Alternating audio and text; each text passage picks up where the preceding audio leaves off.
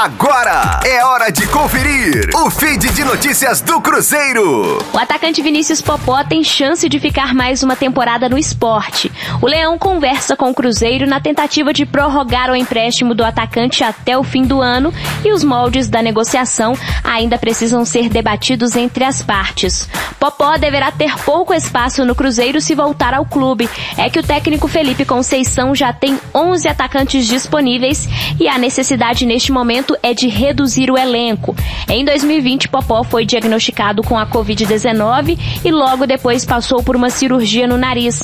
Acabou sem chances na Série B e foi emprestado ao esporte. O contrato entre o atleta e a Raposa vai até 2024 com uma multa para transferências internacionais que chega a 638 milhões de reais.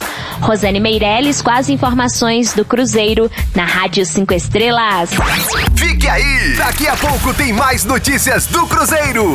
Aqui, Rádio 5 Estrelas.